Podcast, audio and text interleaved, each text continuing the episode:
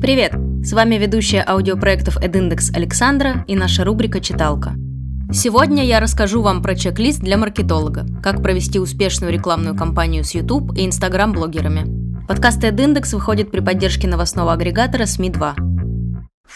Блогеры сильно влияют на бренд и его показатели, но прежде чем начать кампанию с ними, надо иметь представление, как работать с инструментом инфлюенсер-маркетинг. Ведь именно незнание приводит к неграмотно поставленным KPI, некорректным ожиданиям и выводам.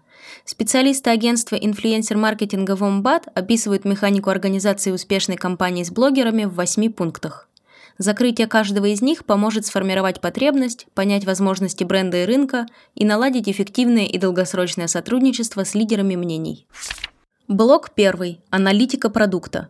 Для начала необходимо понять свой продукт, его недостатки, свою аудиторию и их потребности. Изучение аудитории.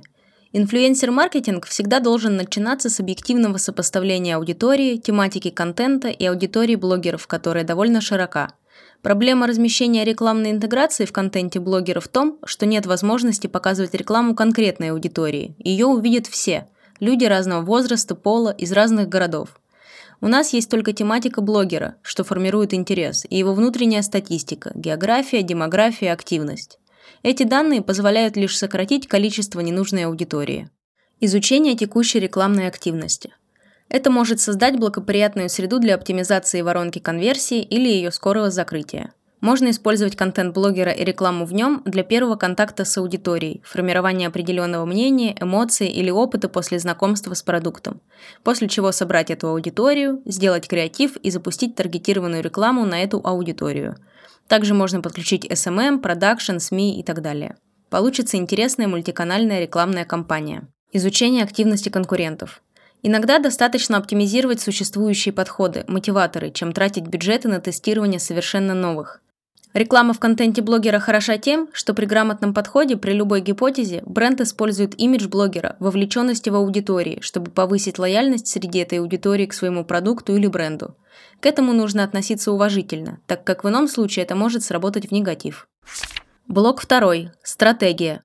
Получив структурированную информацию, нужно определить рабочие гипотезы, направленные на решение конкретных бизнес-задач.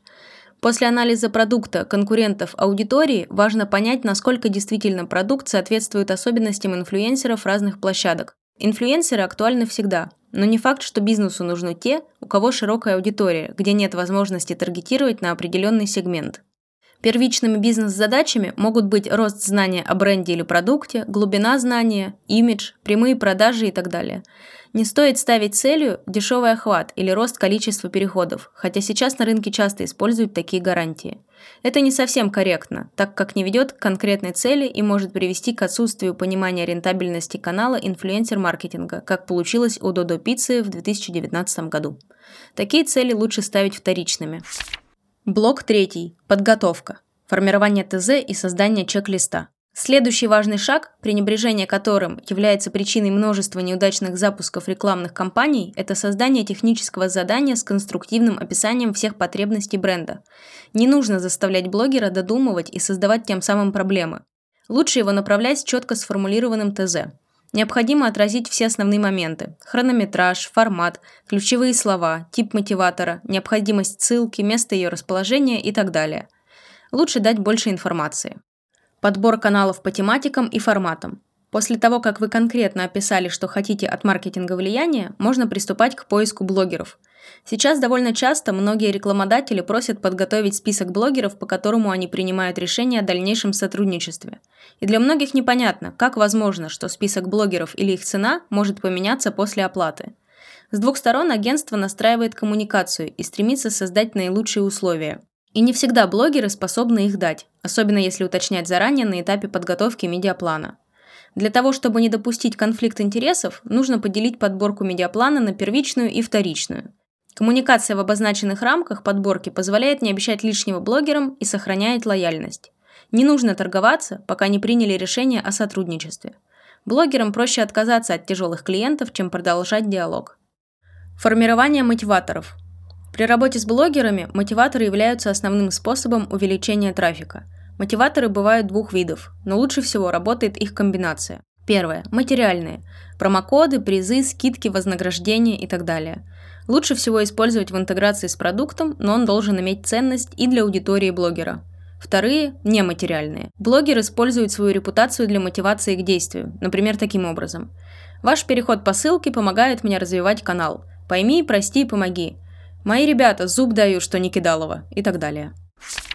Блок четвертый. Креатив. Существует миф, что креатив лучше полностью оставлять на блогера. Это плохая идея.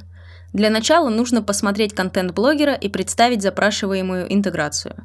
Многие блогеры хорошо понимают свою аудиторию, инфоповоды, но абсолютно не знают, как лучше адаптировать преимущества рекламируемого продукта под свой контент. Также не нужно заставлять блогера читать текст из ТЗ дословно, а лучше дать возможность ему общаться на своем языке со своей аудиторией. Тестируйте и найдете баланс. Блок пятый. Торги и лоббирование своих условий. На этапе утверждения конечного ТЗ и перевода вознаграждения блогеру можно поторговаться. Каждый из пунктов, с которыми не согласен рекламодатель или блогер, является поводом для снижения цены.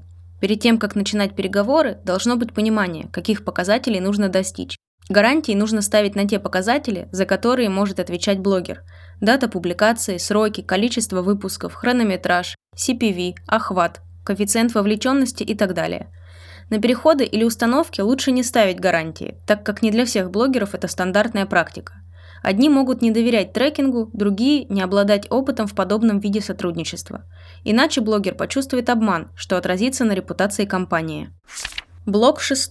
Юридическая защита.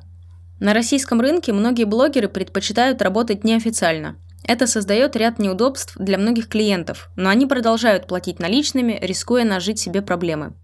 Чтобы избежать лишних споров, нужно всегда фиксировать договоренности письменно, желательно в договоре. Это защита от всех видов «недопонял», «не успел», «забыл». Не стоит еще забывать о санкциях, которые помогут сэкономить время и нервы. Один из ярких примеров был в агентстве инфлюенсер-маркетинга Wombat. Далее от их лица. Как-то раз у нас была потребность организовать интеграцию в шоу одного известного блогера. Он обозначил стоимость в полмиллиона рублей – После переговоров мы опустили ценник на 50%, заключили договор, в котором описали условия, алгоритм нашего сотрудничества и гарантии. В итоге блогер проигнорировал алгоритм и выложил ролик ночью без согласования и ссылки. В рамках договора он был обязан сделать нам еще одну интеграцию. Получилось, что за оплаченные 250 тысяч рублей блогер сделал контент на 1 миллион рублей, рассказывает Антон Петухов, CBDO Wombat. Как такая ситуация могла произойти? Многие блогеры не привыкли работать официально, их не беспокоит бизнес-сторона. Им важен контент, активность, социальное одобрение. Реклама на их канале – это то, что имеет высокий спрос. Часто небольшие трудозатраты, хаотичное ценообразование. Данная проблема на рынке будет еще долгий промежуток времени актуальна, и с ней нужно учиться работать. Вывод – лоббировать свои интересы. Блок 7. Реализация. В инфлюенсер-маркетинге большое количество факторов, которые могут влиять на конечный результат, от ТЗ до настроения блогера во время съемки интеграции. Не стоит относиться к публикации в контенте блогера как к чисто перформанс-источнику трафика. С каждым годом эффективность ссылок в описании снижается по причинам увеличения CPV рынка и шаблонности интеграций. Для того, чтобы делать хороший перформанс, стоит задуматься об эксклюзивных мотиваторах и готовности продукта к особенностям привлечения трафика через блогеров. Не каждый рекламодатель готов предложить необходимые мотиваторы, чтобы получить желаемый результат по прямому трафику. К тому же, результат по ссылкам от блогеров намного лучше наблюдается накопительным эффектом. А вот к шаблонности стремиться не стоит. Лучше найти рекламные подходы, которые будут устраивать, а потом менять начинку интеграций. Блок 8. Масштабирование. Практически любая рекламная кампания в инфлюенсер-маркетинге начинается со стандартных форматов в контенте блогера – интеграции, эксклюзивы, интерактивы, продукт-плейсмент, посты, сторис. Многие думают, что в этом и состоит весь инструмент. Инфлюенсер-маркетинг – это комплекс возможностей подключения инфлюенсеров в целях маркетинга. Если грамотно поставить цели, то не возникнет проблем с масштабированием каналов продвижения – можно как использовать существующих лидеров мнений, так и создавать своих, что является отдельным, сложным и объемным процессом. Если нужен отслеживаемый трафик или продажи, можно комбинировать рекламную кампанию с Google Ads. Вывод. Если не получается с самого начала закрывать эти пункты самостоятельно, это нормально. Довольно трудно эффективно отслеживать весь этот алгоритм в работе, не имея возможностей, знаний и навыков для этого. Главное – его не игнорировать. Как раз это одна из причин популярности агентств в России по реализации рекламных кампаний с лидерами мнений, так как над одним проектом работают порядка 8 человек. Проблема сокращения цепочки пунктов актуальна для развития рынка инфлюенсер-маркетинга, так как из-за упрощения чек-листа у рекламодателей снижается эффективность их трудозатрат. Вами была ведущая аудиопроектов EdIndex Александра. Подкаст EdIndex выходит при поддержке новостного агрегатора СМИ-2.